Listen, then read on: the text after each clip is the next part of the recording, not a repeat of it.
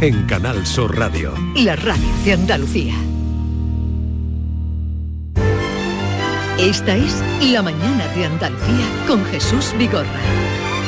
Canal Sur Radio.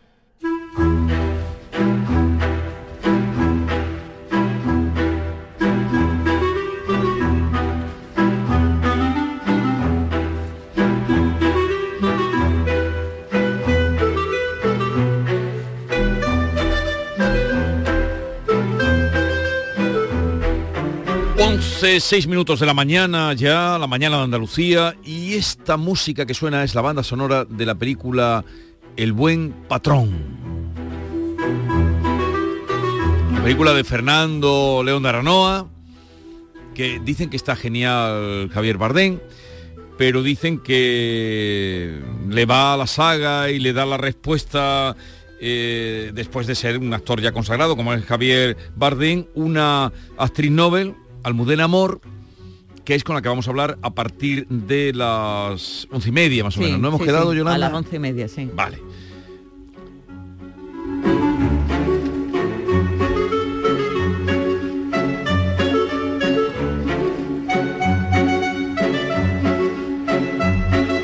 Pero antes, la cita de los jueves, como siempre, los seguidores de Javier Pérez Campos, Misterios de Al-Ándalus y mucho más.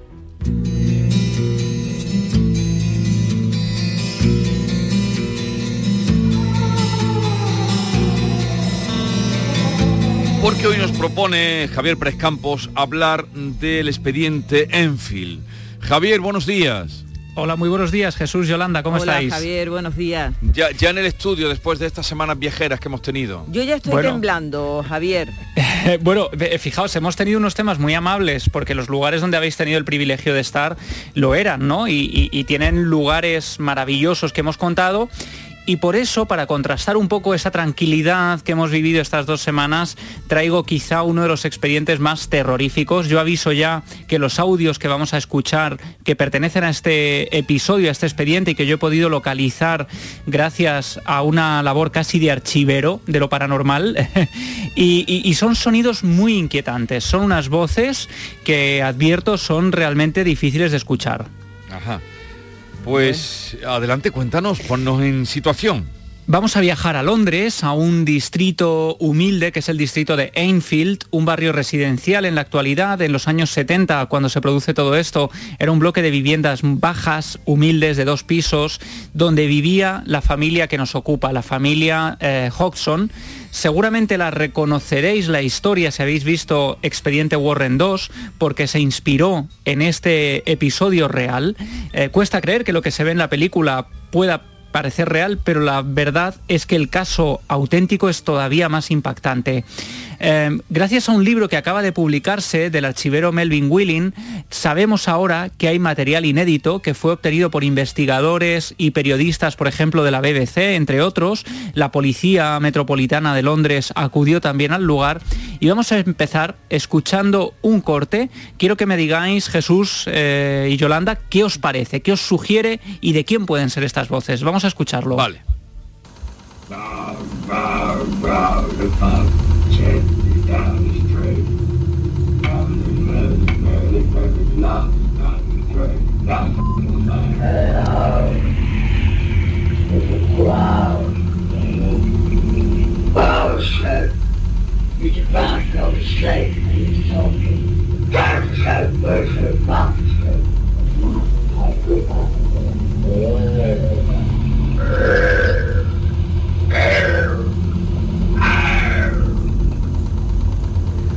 Bueno, Yo no sé qué a ver, Yolanda. no sé qué decirte. Estaba ahí prestando mucha atención, Javier, pero pero mm, es que como me da tanto miedo escuchar estas cosas. Pero son voces eh, graves, ¿no? Voces culturales, Sí. en ocasiones incluso se oye como una especie de doble voz eh, simultánea, una voz, seguro que Manolo, nuestro técnico, eh, es capaz de, de- de percibir, por ejemplo, que en ocasiones parece incluso que está como si hubiera pasado por un filtro informático, ¿no? Como si eh, estuviera distorsionada con un Sí. programa informático. Sí. Bueno, pues se trata de la voz de una niña de 12 años. Janet Hodgson. Estas grabaciones eh, fueron obtenidas en los años 70 en el interior del 237 de Green Street, en este distrito de Enfield. Y todo ocurre porque em, en esa vivienda empiezan a suceder una serie de cosas extrañas. El primer fenómeno que se registra ocurre una noche a las nueve y media, cuando Peggy, la madre de las niñas, escucha a las pequeñas aterrorizadas, ya se han ido a la cama, nueve y media de la noche, algo como un estruendo, y cuando entra en la habitación las niñas dicen que durante la noche mientras dormían algo ha movido sus camas como si intentara despertarlas, como si alguien estuviera zarandeándolas, y ha movido una silla en el interior de la habitación. Al cabo de unos minutos, una silla empieza a girar por la habitación, hay un baúl muy pesado que se desplaza a gran velocidad por esta habitación. Tengo que decir que esto lo he investigado personalmente porque yo estuve en esta vivienda, yo pude hablar con Janet Hodgson en la actualidad. Janet hoy no quiere saber absolutamente nada de todo esto pero esa noche de pesadilla la familia huye a la calle, allí llaman a los Nottingham, sus vecinos, ellos eh, entran en la vivienda, la registran y fijaos, imaginaos la escena, estos dos vecinos que nada tienen que ver con la familia, están en un pasillo largo de la segunda planta y empiezan a escuchar unos golpes en la pared, que empiezan a lo lejos, pero que van acercándose a ellos como si alguien estuviera porreando mientras se acerca a estas personas. Ellos echan a correr, llaman a la policía y esta noche de pesadilla llegan allí dos agentes, entre ellos Caroline Hibbs, que firma después de esa visita una declaración jurada en la que afirma haber sido testigo de cómo una silla giraba sola en la habitación de los niños. Digamos, ya estáis viendo que se trata de uno de los fenómenos paranormales mejor documentados de la historia. Es quizá los que, el que mayor número de testigos tiene, el que más registros de voces eh, y grabaciones de vídeo tiene, porque al a los pocos días la familia aterrorizada pide ayuda a la prensa para ver si alguien puede eh, lanzar ayuda. Hasta allí llega un periodista de la BBC, Graham Morris, que llega a ser golpeado por uno de los juguetes de las niñas en la habitación vacía. Es decir, se trata además de una serie de fenómenos agresivos, fenómenos que afectan directamente a los testigos, y que lo que lleva a, mm, provocar es que se interesen por ellos eh, investigadores psíquicos. ¿no? Londres, Gran Bretaña, es quizá la madre de los grupos de investigación paranormal, ¿no? y allí llegan investigadores eh, de la talla eh, pues de Maurice Gross, por ejemplo, o del doctor Beloff, que empiezan a descubrir que no solo los fenómenos llegan a agredirles a ellos, sino que todo parece centrarse en la pequeña Janet de 12 años, que en un momento dado empieza a hablar con esa voz gutural e incluso a emitir sonidos casi animalescos. Vamos a escuchar otro corte obtenido directamente de la grabadora de Maurice Gross, de ese investigador paranormal, que llega a preguntarle a la niña, eh, bueno, mejor dicho, a esa voz que surge de la niña, que diga su nombre, di mi nombre, cómo me llamo, quién soy yo. Y esto es lo que sucede. Let me hear you say my name. Come on, let me hear you say my name. That's not my name. Come on, my name's Morris. Let me hear you say it. Morris. Say Dr. Belloc. Come on, let me hear you say that. Dr. Belloc. Primero parecen gritos y luego, eh, bueno, alaridos, no grito, alarido y luego mm, la voz cultural. Sí, incluso un ladrido que se escucha al principio y fijaos, es que esta voz, y esto es lo terrorífico, empieza a decir que se trata de un soldado muerto enterrado en el jardín que es protegido por una jauría de perros salvajes. Una escena mm, digna de la novela del exorcista, ¿no? Estamos viendo ya que recordaba la niña del exorcista, Madre mía. Sí, de hecho, ahora os contaré porque yo hice un experimento que le llamaríamos el experimento de, la voz que os contaré en qué terminó y lo que yo hice, pero fijaos, esta voz va dando mensajes concretos. Dice que es este soldado muerto, luego dice que es un niño muerto, es como si se estuviera riendo, bromeando, riendo de los investigadores. Pero hay un punto, un momento de la historia en que esta voz dice ser el fantasma, el espíritu de Bill Wilkins, un hombre que había muerto en esa casa, sentado en un sillón bajo la escalera, ahogado por su propia sangre, que le produce esta hemorragia un cáncer de garganta. Claro, toda esta historia va adquiriendo tintes grotescos, dramáticos, dignos casi de la mejor ficción, pero ¿qué ocurre?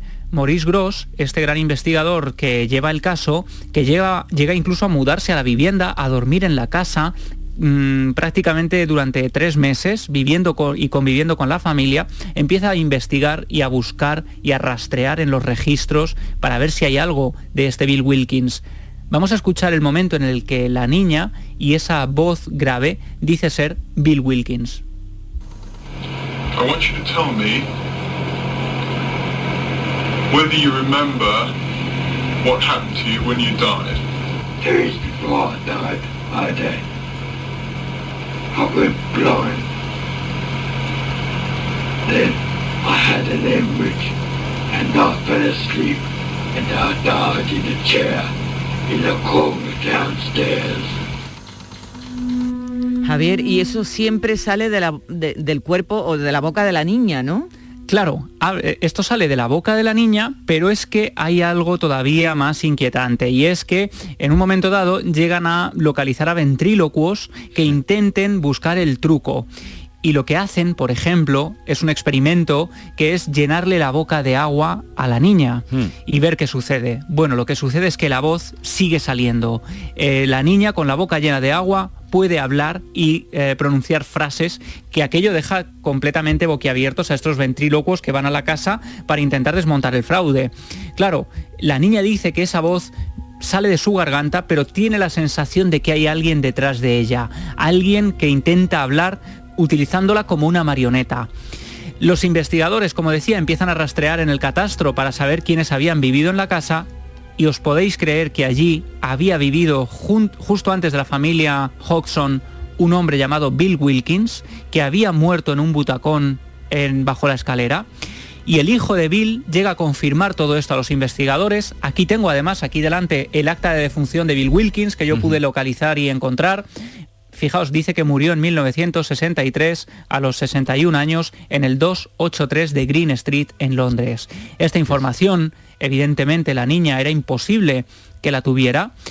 Y mm, os adelantaba que yo había hecho un experimento, ¿no? Lo que hice fue coger estos audios que estamos reproduciendo actualmente, utilicé otros audios de exorcismos, como el de Annelise Michel, un caso terrorífico con unas voces muy similares. Utilicé eh, audios que había obtenido de ventrílocuos, por ejemplo.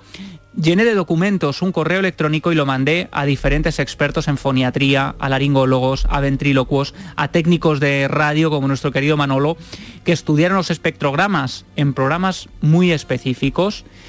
Y lo que nos decían es que era un caso francamente extraño. De todas las voces que yo les envié, había algunas que eran fraudes, habían otras que eran imitaciones y estaban estas. Bueno, ellos me destacaron estos audios como los cortes realmente extraños porque decían que la voz a veces parecía duplicada, como si realmente existieran esas dos voces de las que yo os hablaba al principio y la única explicación que me daban es que fueran capaces, esta chica Janet Hodgson fuera capaz de provocar o de producir esa doble voz utilizando también las falsas cuerdas vocales que todos tenemos, que son las que usan los ventrílocuos.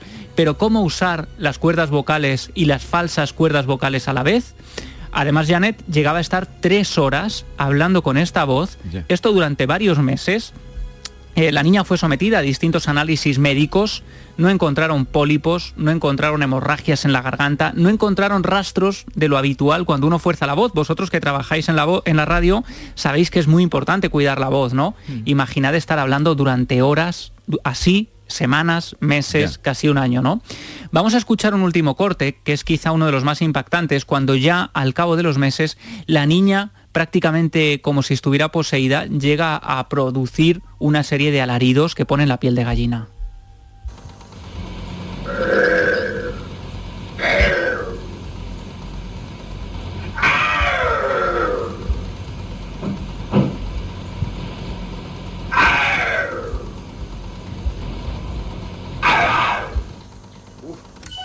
Madre. Casi como un animal, ¿verdad? totalmente, totalmente. Pero bueno, pues La, pesadilla, imaginaos, no es solo lo que ocurría en la casa, sino lo que sucedía en el colegio, porque el caso se vuelve tan em, mediático que los niños, los compañeros de Janet, por ejemplo, decía ella que le pegaban, se reían de ella, le echaban gusanos en el pelo, eh, tuvieron que mudarse, fue una verdadera pesadilla y además hay un problema, que esto es lo realmente importante, la familia no podía mudarse de allí no tenían dinero, no tenían posibilidades económicas, estaban atados a esa vivienda en la que durante tres años vivieron una verdadera pesadilla. Pero y luego, después de esos tres años, ¿Qué pasó? mm, ¿Qué pasó? Pues la familia pudo marcharse, se marchó de este lugar. Eh, la vivienda sigue hoy en día idéntica a las fotos de la época, es muy impactante. Yo estuve allí y es una casa sencilla, idéntica a todas las del alrededor. Y es Y un lo- familiar, es una casa... Sí, es un adosado de dos plantas, muy humilde, y lo curioso es que familias que vivieron allí después también hablaron de una serie de sombras que les perseguían, que les hacían la vida imposible, y muchos de ellos llegaron a vivir allí solo durante dos o tres meses hasta que decidieron marcharse. La casa sigue en pie y los propietarios actuales no han querido hacer declaraciones eh, Y, y sobre Janet, este tema. pero luego llegaría un momento en que la niña dejaría de hablar con esa voz. eh, Sí, al mudarse de la casa, eh, Janet vuelve a la calma, vuelve a la normalidad, no vuelve a sucederles nada a ningún miembro de la familia. Parece que el fenómeno tenía que ver con esa vivienda. Por fortuna para ellos, Janet no tiene nada que ver con este mundo.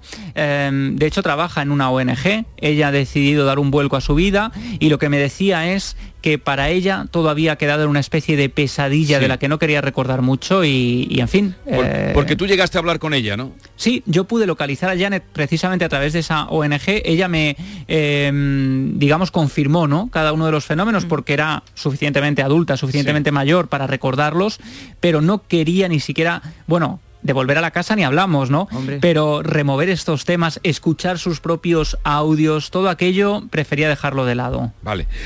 Eh, tremendo. El expediente Enfield de que hoy nos ha traído Javier Pérez Campo, estudiado e investigado en primera en primera línea. Ahí están los alaridos. Si esto lo estuviéramos contando de noche, no sé qué pasaría. Pero lo que yo no sé qué persigue, eh, qué provocan este, este tipo de cosas, qué, es lo que quiere. Tú quieres saber muchas cosas, Yo quiero Yolanda. saber muchas Eh, Javier Pérez Campos, para quienes quieran sugerirle, contarle, eh, ya saben que hay un Twitter, aparte de si quieren dejarle mensaje a través del 670-940-200, arroba Javi Pérez Campos, ahí pueden decirle también eh, cualquier cosa o sugerencia.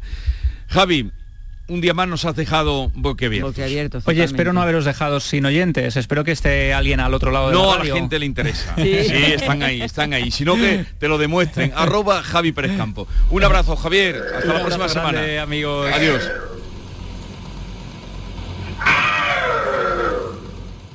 Todo el deporte de Andalucía lo tienes en El Pelotazo de Canal Sur Radio. La información de nuestros equipos, las voces de los deportistas y los protagonistas de la noticia. Tu cita deportiva de las noches está en El Pelotazo, de lunes a jueves a las 11 de la noche, con Antonio Caamaño. Quédate en Canal Sur Radio, la radio de Andalucía. ¿Y ahora qué hacemos? Nos acostamos y nos tapamos la cabeza, ¿no? Porque sé después cómo de esto... seguir. No sé cómo seguir. Claro, Jesús, vamos a dormir un poquito, ¿no? Pero vamos Una a no pensar en una cabezadita en condiciones, claro que sí. Hay que acostarse, relajarse, no pensar en estas cosas porque por la noche da un poquito de por aquí te quiero ver y, y así nos levantamos feliz. Pero para levantarse feliz hay que tener un buen colchón y descansa en casa te ayuda en ella ayuda en esta tarea. Te fabrica tu colchón personalizado. Eso es una auténtica joya, naturalmente.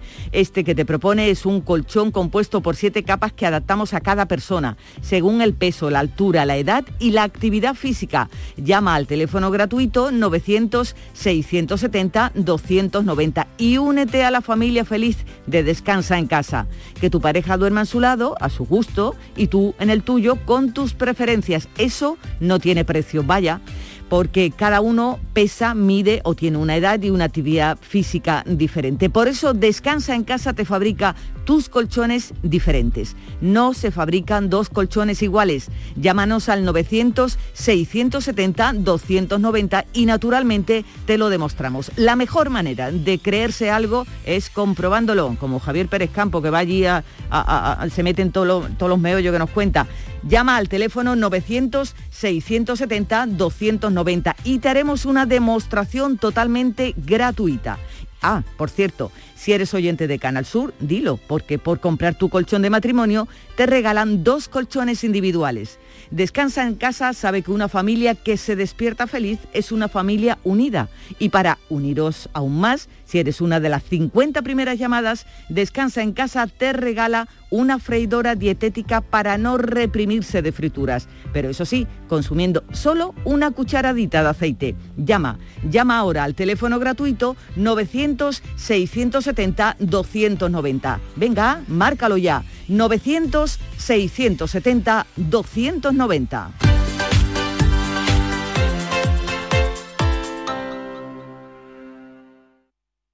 La primitiva presenta las aventuras del señor El Destino, hoy compositores. ¡Vamos, que hoy me lo sé todo! Perfecto. ¿Qué quiere que sea Mozart? ¡Compositor! Beethoven. ¡Compositor! ¿Falla? Conjunto de figuras que se queman públicamente en Valencia por las fiestas de San José. Eh, pero señor. ¡Otra pregunta, otra que estoy en racha! El destino es caprichoso y puede cambiar la historia. Gana el bote de más de 5 millones de euros de la primitiva por solo un euro. Y por un euro más, échala con Joker. Loterías te recuerda que juegues con responsabilidad y solo si eres mayor de edad.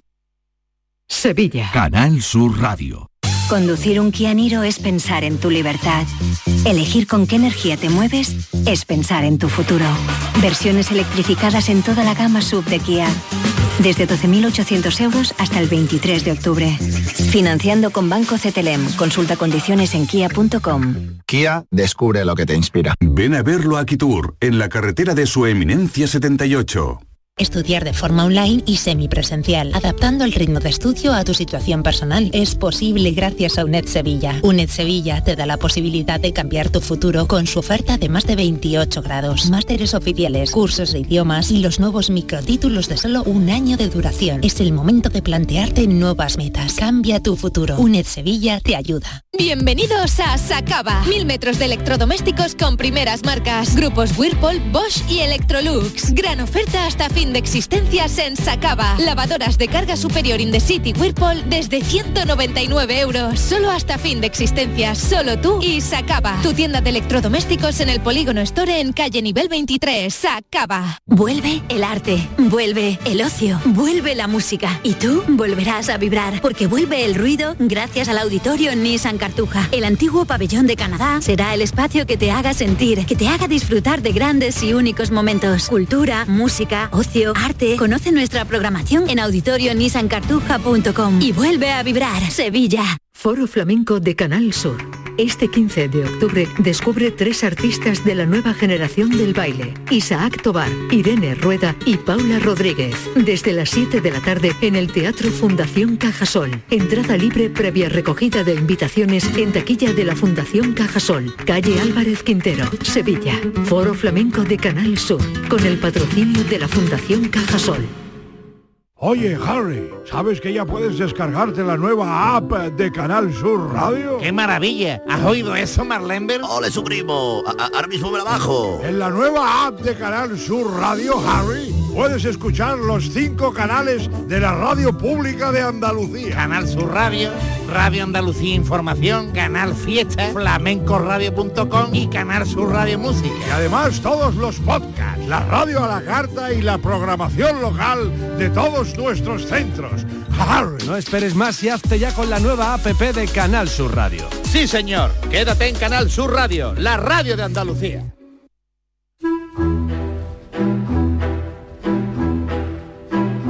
La mañana de Andalucía con Jesús Vigorra.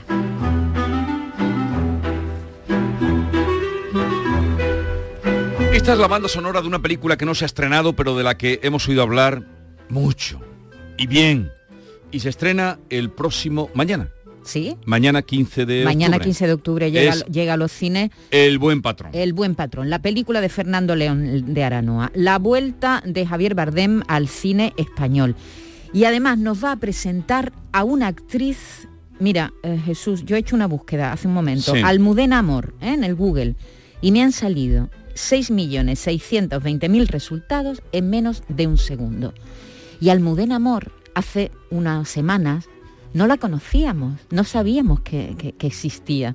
Esta joven actriz madrileña que protagoniza El Buen Patrón y además tiene ya también en carteleras, porque la estrena el 15 de octubre, pero el 29 de octubre vuelve a ser noticia porque también estrena La Abuela, que es una película de Paco Plaza. Pero vamos por Quédense- principios, quédense con este nombre. Quédense con este nombre y, y quédense con esta charla que vamos a mantener con Almudena Amor. Almudena, buenos días. Buenos días. Muchas gracias por la presentación. Y, y eso que no hemos visto la película todavía.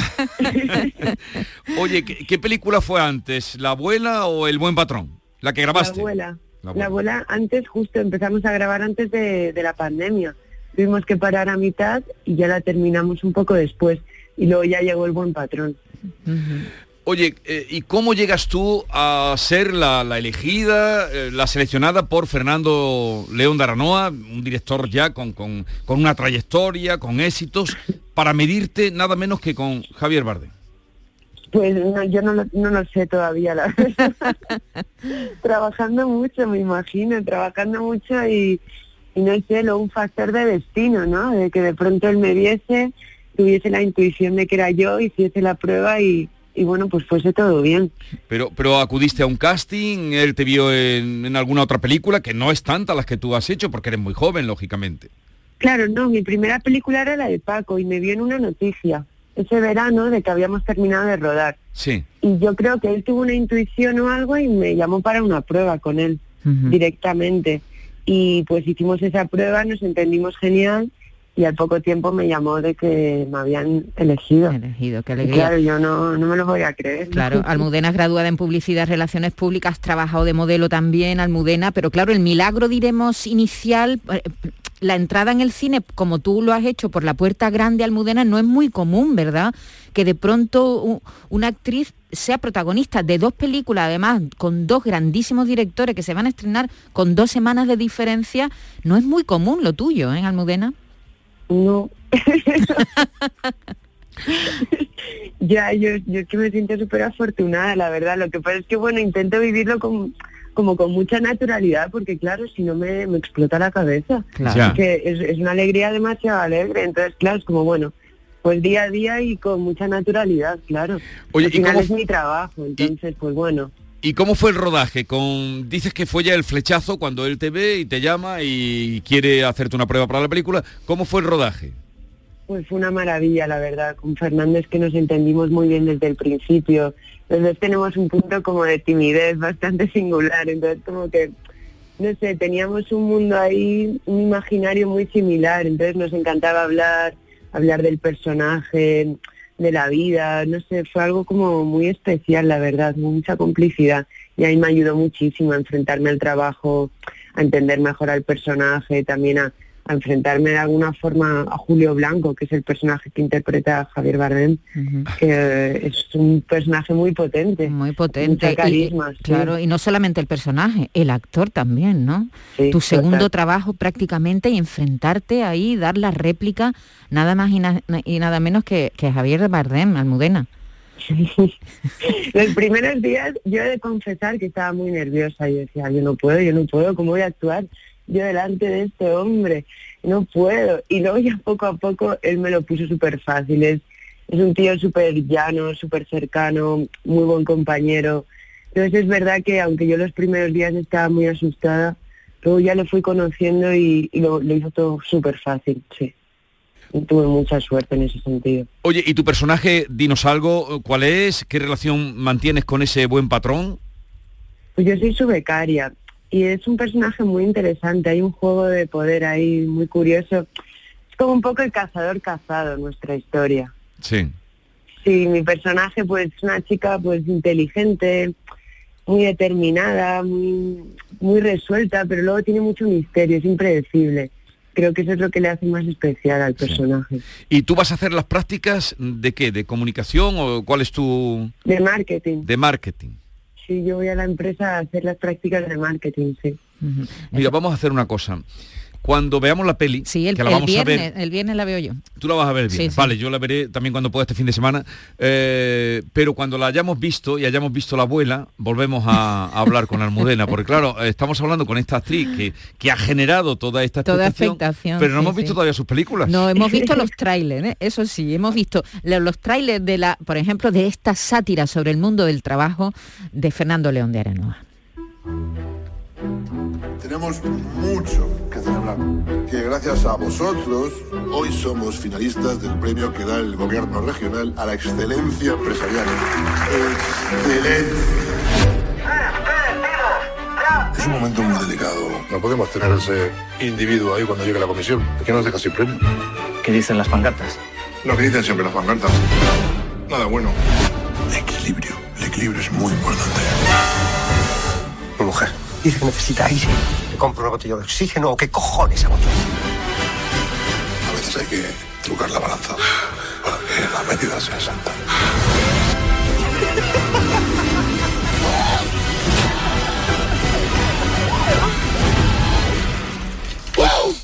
Excelencia.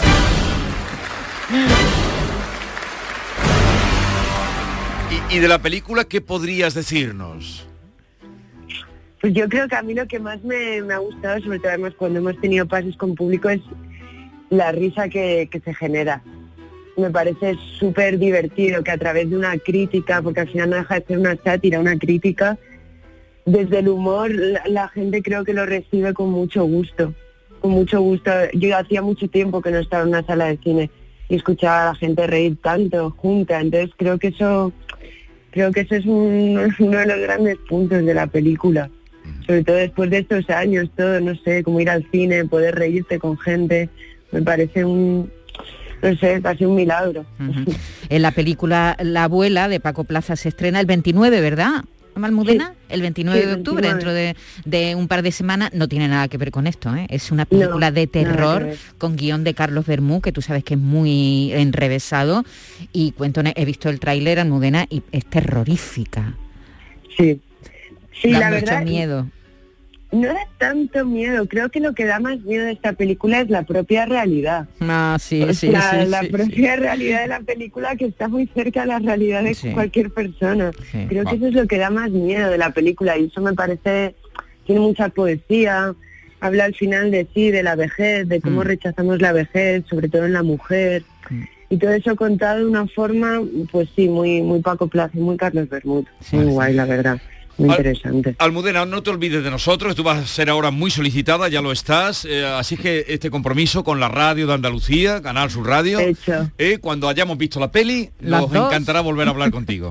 Lo comentamos. Un abrazo. Un abrazo grande, Almudena, Adiós. mucha suerte, mucha suerte. Gracias. La verdad es que siempre es un placer ver el inicio, ¿verdad? De, la, de las Sí, carreras estoy viendo tan la- meteóricas. Yo estoy viendo la- las imágenes mientras estábamos hablando con Sí. ella para ver con quién estaba hablando, porque yo no, tú me hablaste de que habría, había que entrevistar a esta mujer y la verdad es que tiene un poder en la mirada. Sí, sí, sí. Sabes que ella que, que estudia, estudió mm, eh, publicidad y relaciones públicas, hizo de modelo también.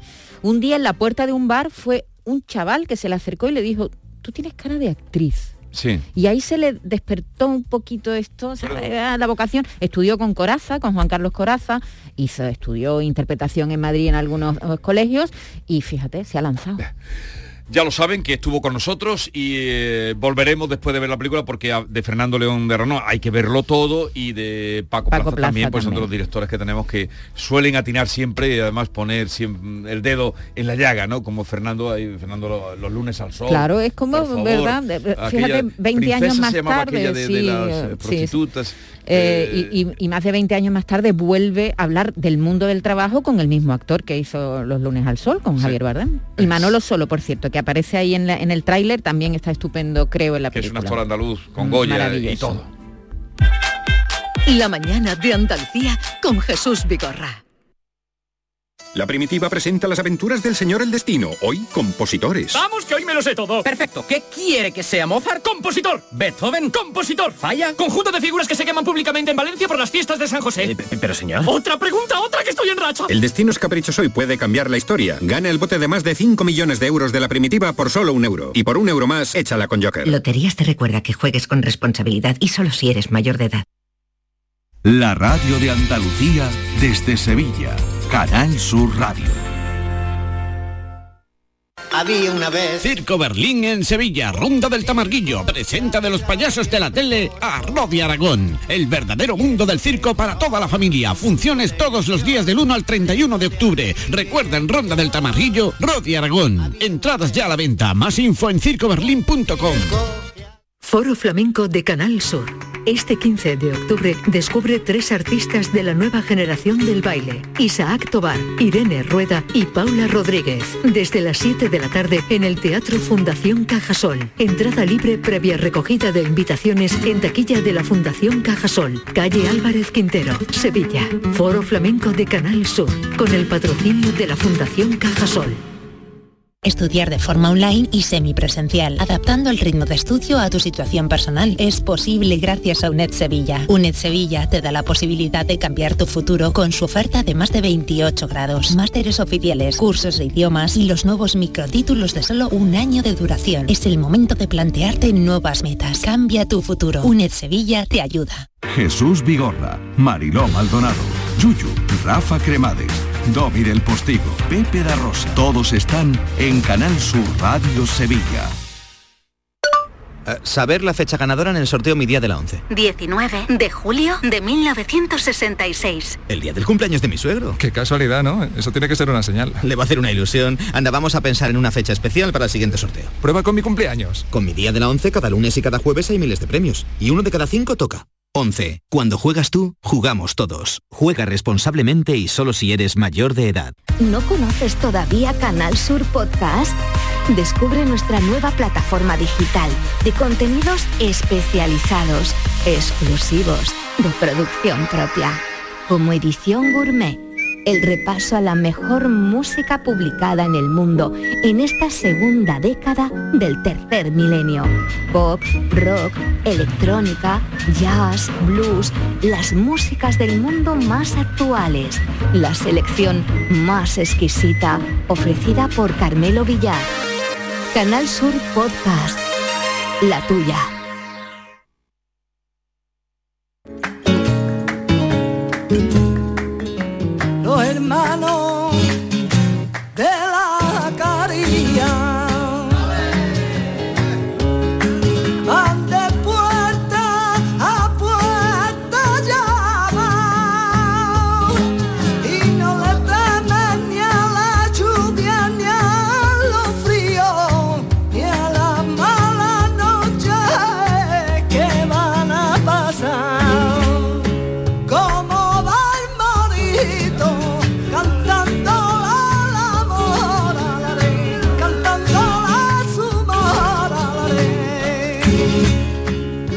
Curao, buenos días. A la paz de Dios.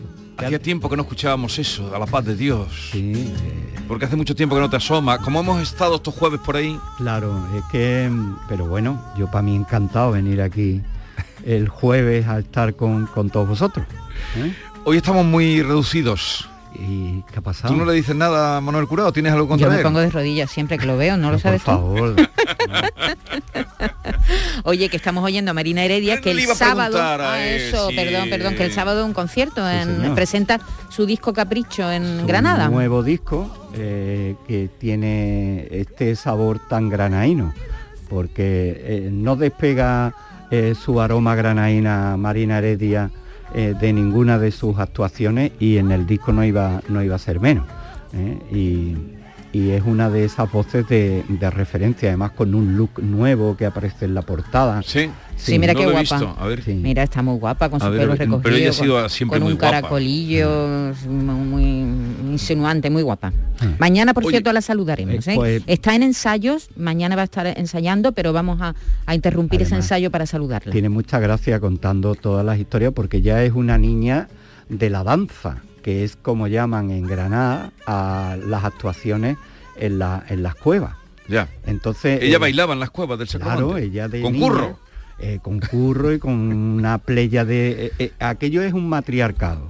O sea, en la, en la zambra mandaban las mujeres. Sí. Y, y aquello era tan tan a- al pairo de lo que de lo que hubiera es decir allí llegaba un grupo hombre ahora está organizado Sí. hay pases hay actuaciones mm, previstas eh, pero en los tiempos aquellos era una anarquía muy encantadora porque llegaba un grupo de extranjeros dando vuelta por allí y Sí. salía una mujer de una de las cuevas que estaba haciendo de comer, se echaba el delantal para el lado y decía, mujeres, que hay zambra. Y, ahí, Ah, y salían salía todos a la todo el zambra. mundo Allí a montar eh, el espectáculo, claro. Y sigue la cueva todavía activa, por ejemplo, sí, la de Curro Albaicín. en la Curro, que- hay varias, la de la Rocío, está hay varias cuevas que siguen que siguen activas y además es un sitio eh, muy para el turismo, pero eso no quiere decir que no tenga no sea calidad. auténtico, que no tenga pellizco. O sea, el, el- el- el- el- el esquema de la Zambra es una reunión, porque Sí. además el sitio no ofrece posibilidades para otra cosa, porque es estrecho, es a lo largo, y entonces allí la cercanía es lo que tiene de autenticidad.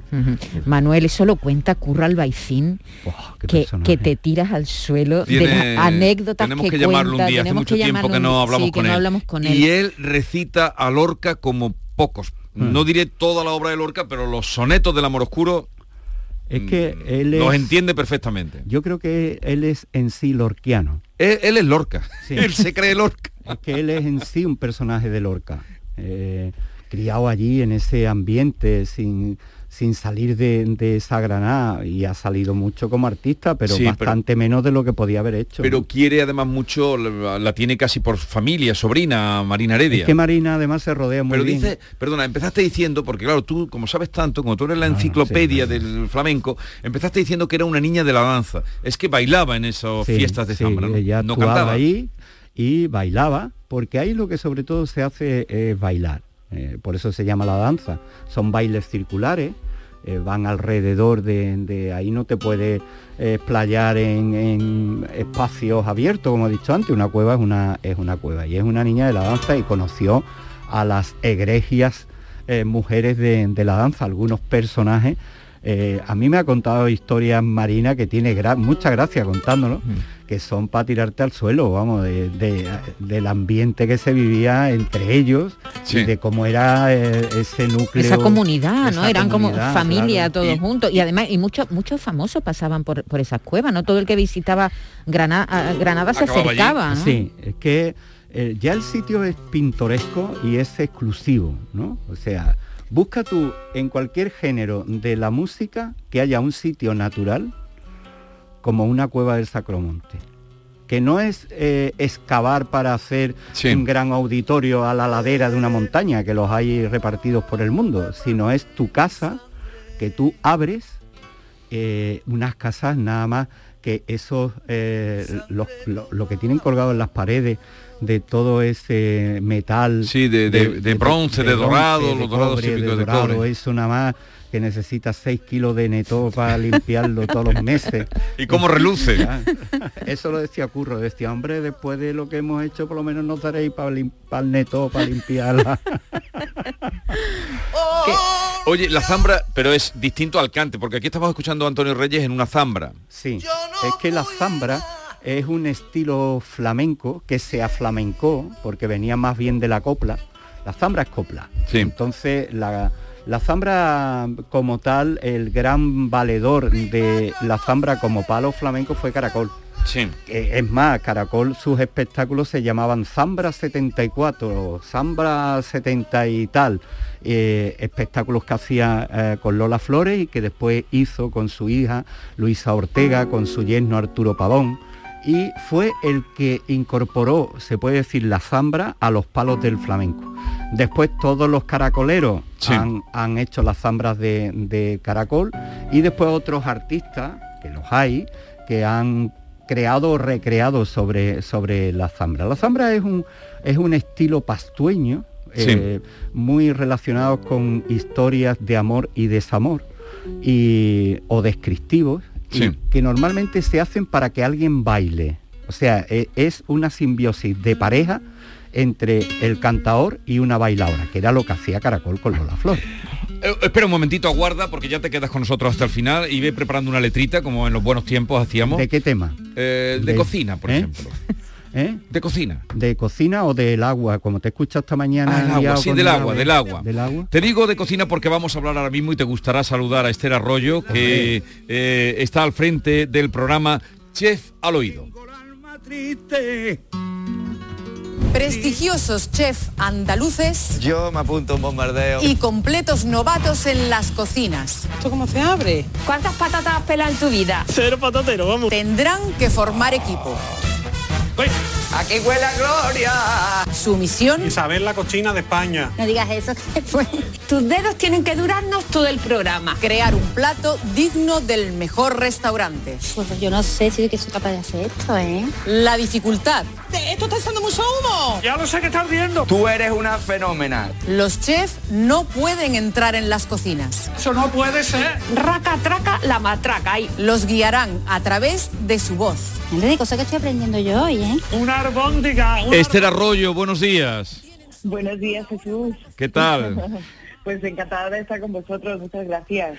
Bueno, ayer fue la segunda entrega de Chef al Oído, el programa que presentas y en el que pues ahí va gente novata que no tiene ni idea o que no ha practicado la cocina.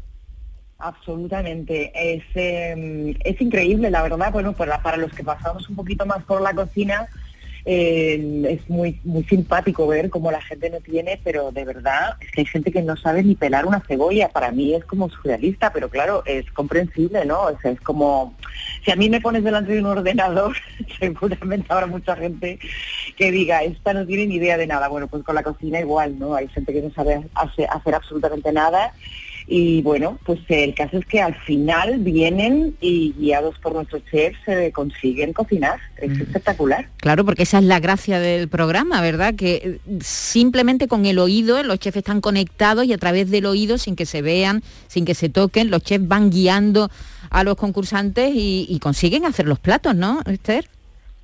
Sí, sí, mm, yo a mí, yo cuento que me emociono porque mm, ellos llegan, los, los novatos que les llamamos, llegan muy nerviosos y por supuesto todo el rato diciendo que no saben hacer nada. Y yo siempre les digo, ya veréis cuando os concentréis en la voz de vuestro chef, que termináis haciendo un plato, porque lo hemos comprobado desde el primer programa y ocurre así y es espectacular porque está de verdad bueno lo que hacen. O sea que es comestible, es comestible. No, no, pero, pero muy comestible, o sea, de verdad que está bueno y además son platos, hombre, no es una cosa eh, súper complicada, que digamos que es- son platos que, que podríamos tener cualquiera en casa, ¿no? Con los utensilios además que cada uno que tenemos, ¿no? Normales en casa. Eh, pero vaya, que yo no es lo que guiso, ¿eh? yo, guiso, yo guiso cosas mucho más facilitas, o sea, que se hacen platos eh, complicaditos y en una hora. ¿Y, y a ti se te da bien la cocina? ¿Cómo se te da a ti, Esther? A mí bien, porque me encanta comer. Me educaron además muy bien desde pequeña la comida y no me gusta mucho comer en la calle, ¿no? Supongo que nosotros estamos todo el día para arriba y para abajo. Yo que tengo además niños, eh, siempre me he preocupado mucho por la cocina, con lo cual se me da bastante bien, dentro Sí. de que no soy amante de la cocina, preferiría que me, que me cocinaran. O sea, yo sería feliz teniendo un chef, cualquiera de los ocho que tenemos en el programa, en mi Sí. casa. Oye, pero ¿y la gente que acude al casting? Claro, mm, es gente que no sabe nada. Dices tú que a veces ni han pelado una patata en su vida. Mm, O sea, un poco corren el riesgo, ¿cómo hacéis esa selección de, quedar allí un poco en evidencia? Bueno, eh, bueno, no se trata de quedar en evidencia. Yo creo que no quedan en evidencia porque se parte de cero, se parte de que no saben hacer absolutamente nada, con lo cual todo lo que logran es pues un premio. O sea, que- que, no sé, si tú llegas y dices que no sé freír un huevo y luego resulta que haces unas codornices, pues imagínate cómo te vas, ¿no? Emocionadísimo, de hecho se emocionan mucho. Y el próximo, el programa fue ayer, la segunda entrega, la tercera el próximo día. ¿Qué tenemos? ¿Qué nos puedes adelantar de, del próximo programa?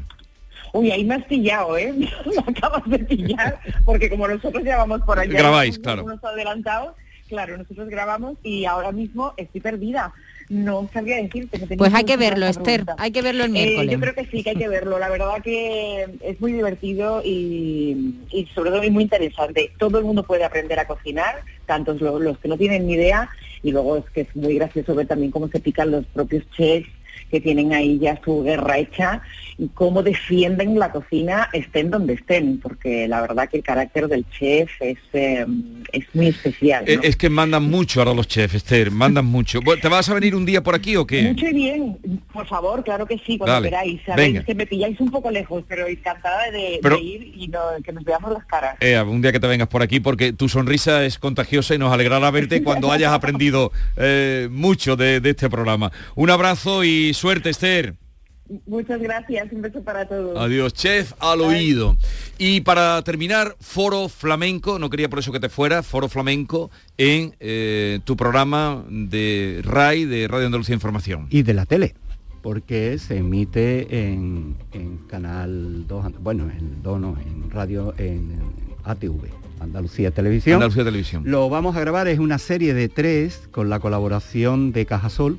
Lo vamos a hacer en la Fundación Cajasol de Sevilla, el próximo lo haremos en Fundación Cajasol de Jerez y un tercero que está por determinar que ya vincularemos a la, a la Navidad. Ajá. Eh, esto nos permite, que es el caso del de mañana, de eh, traer baile porque tenemos buena infraestructura, buen escenario, sonido, luz y hemos escogido a tres bailadores, bailadoras, eh, son dos bailadoras y un bailador. El bailador es Isaac Tobar, que es eh, solista del Ballet Flamenco de Andalucía. Hemos querido sacar de- del ballet a alguien para que tenga su primerísimo plano. Y después dos mujeres jóvenes que han ganado sendos premios. El caso de Irene Rueda, que viene de la Fundación Cristina Jeren, y de Paula Rodríguez, que es de Santander y que ganó este año el desplante en el concurso internacional del cante de las minas de la Unión. Esos son los tres protagonistas del foro de mañana, abierto al público, grabaremos para la radio y para la televisión.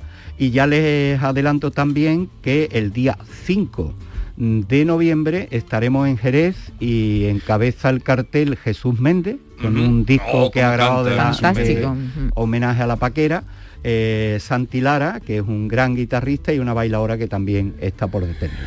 Oye, ¿y puede ir público a Sí, esas sí, grabaciones? sí, y como lo- si alguien que nos esté escuchando, Pues ¿cómo se alguien hace? que esté escuchando, empezamos a las 7 y ahí disponibles en las taquillas de la fundación, del Salón de Retirar Arte, ahí la- las invitaciones. las invitaciones gratuitamente para poder disfrutar de un gran Pues espectáculo. ya saben de que en Cajasol, la Fundación Cajasol de Sevilla, de Jerez, de Cádiz, pueden retirar las invitaciones Ah. para el Foro Flamenco. Y una, mira, Una letrita, a ver. la importancia que debe de tener la comida en, en cierta etapa de la, de, en cierta parte de la historia de, de España, en los tiempos de hambruna, vamos. Entonces, Más importancia que en los tiempos de bonanza. muchísima más. La cuestión El era deseo. comer. Y entonces fíjate cómo es la letra que dice, esta noche me mudo, pero no me llevo ni un chisme. Me llevo la, la olla aunque me tizne. Lo importante no era ni la cama, ni la silla, ni nada, era la, La olla.